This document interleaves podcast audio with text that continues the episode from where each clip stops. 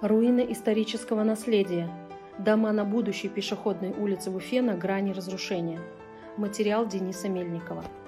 Правозащитники и активисты пытаются сохранить в целости облик исторической улицы в сердце Уфы, которую чиновники хотят сделать пешеходной, но не торопятся уберечь дома от вандалов и мародеров.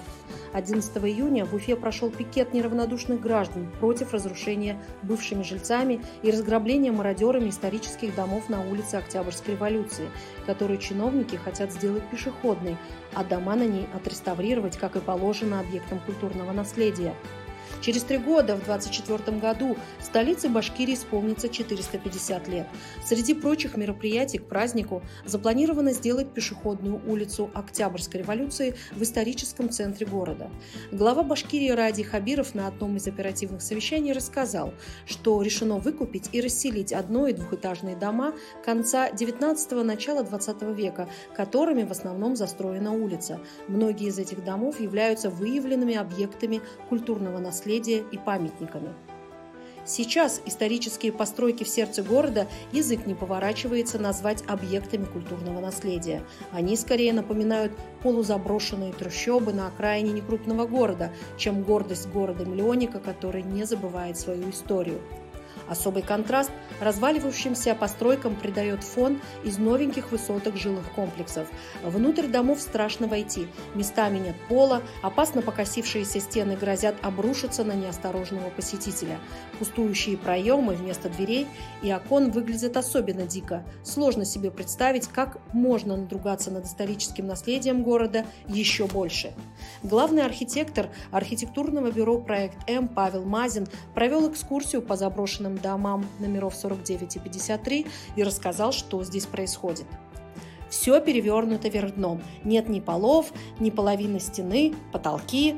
Не знаю, с чем это сравнить, просто какая-то помойка. Если сейчас все 50 домов, которые планируется расселять, будут доводиться до такого состояния, о каком тогда сохранении культурного наследия мы говорим? Все это Комплексная работа. Сперва мародеров, которые вскрыли полы в поисках каких-то ценных вещей. Потом тут побывали бездомные, другие маргинальные элементы. Хлам, мусор, вывернутые окна, какая-то мебель непонятная. Восстанавливать конкретно эти дома будет очень затратно.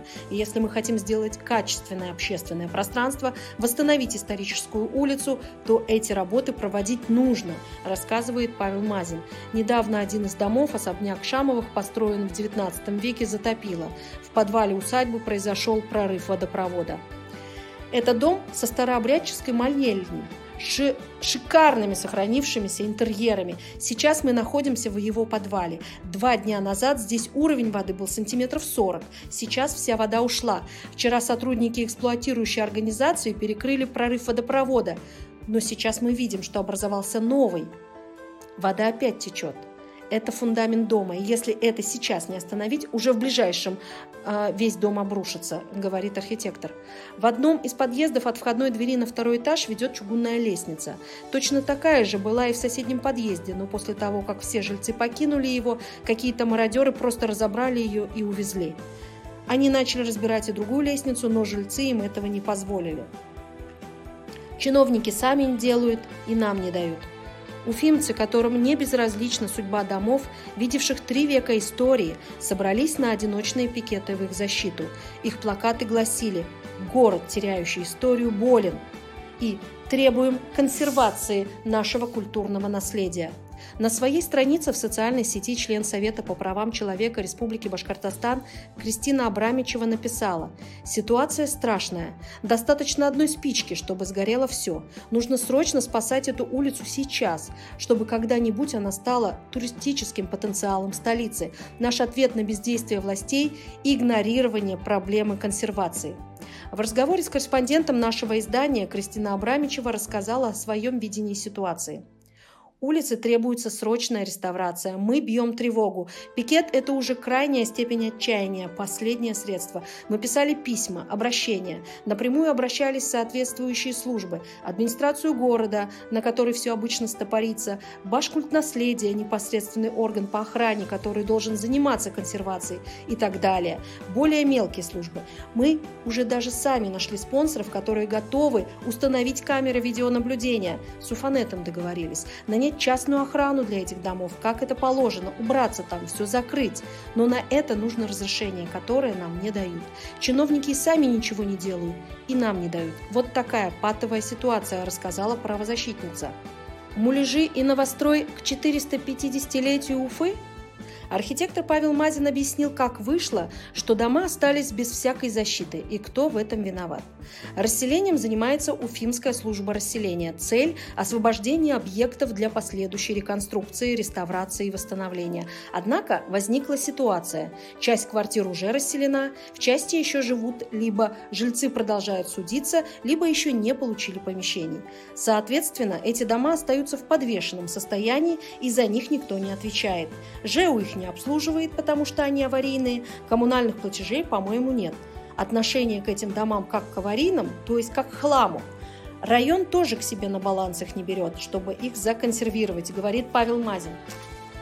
Также архитектор напоминает, что сделать улицу пешеходной и отреставрировать дома хотят к юбилею города, праздник, в который сохранение архитектурного наследия особенно важно – тем большее недоумение вызывают действия администрации города.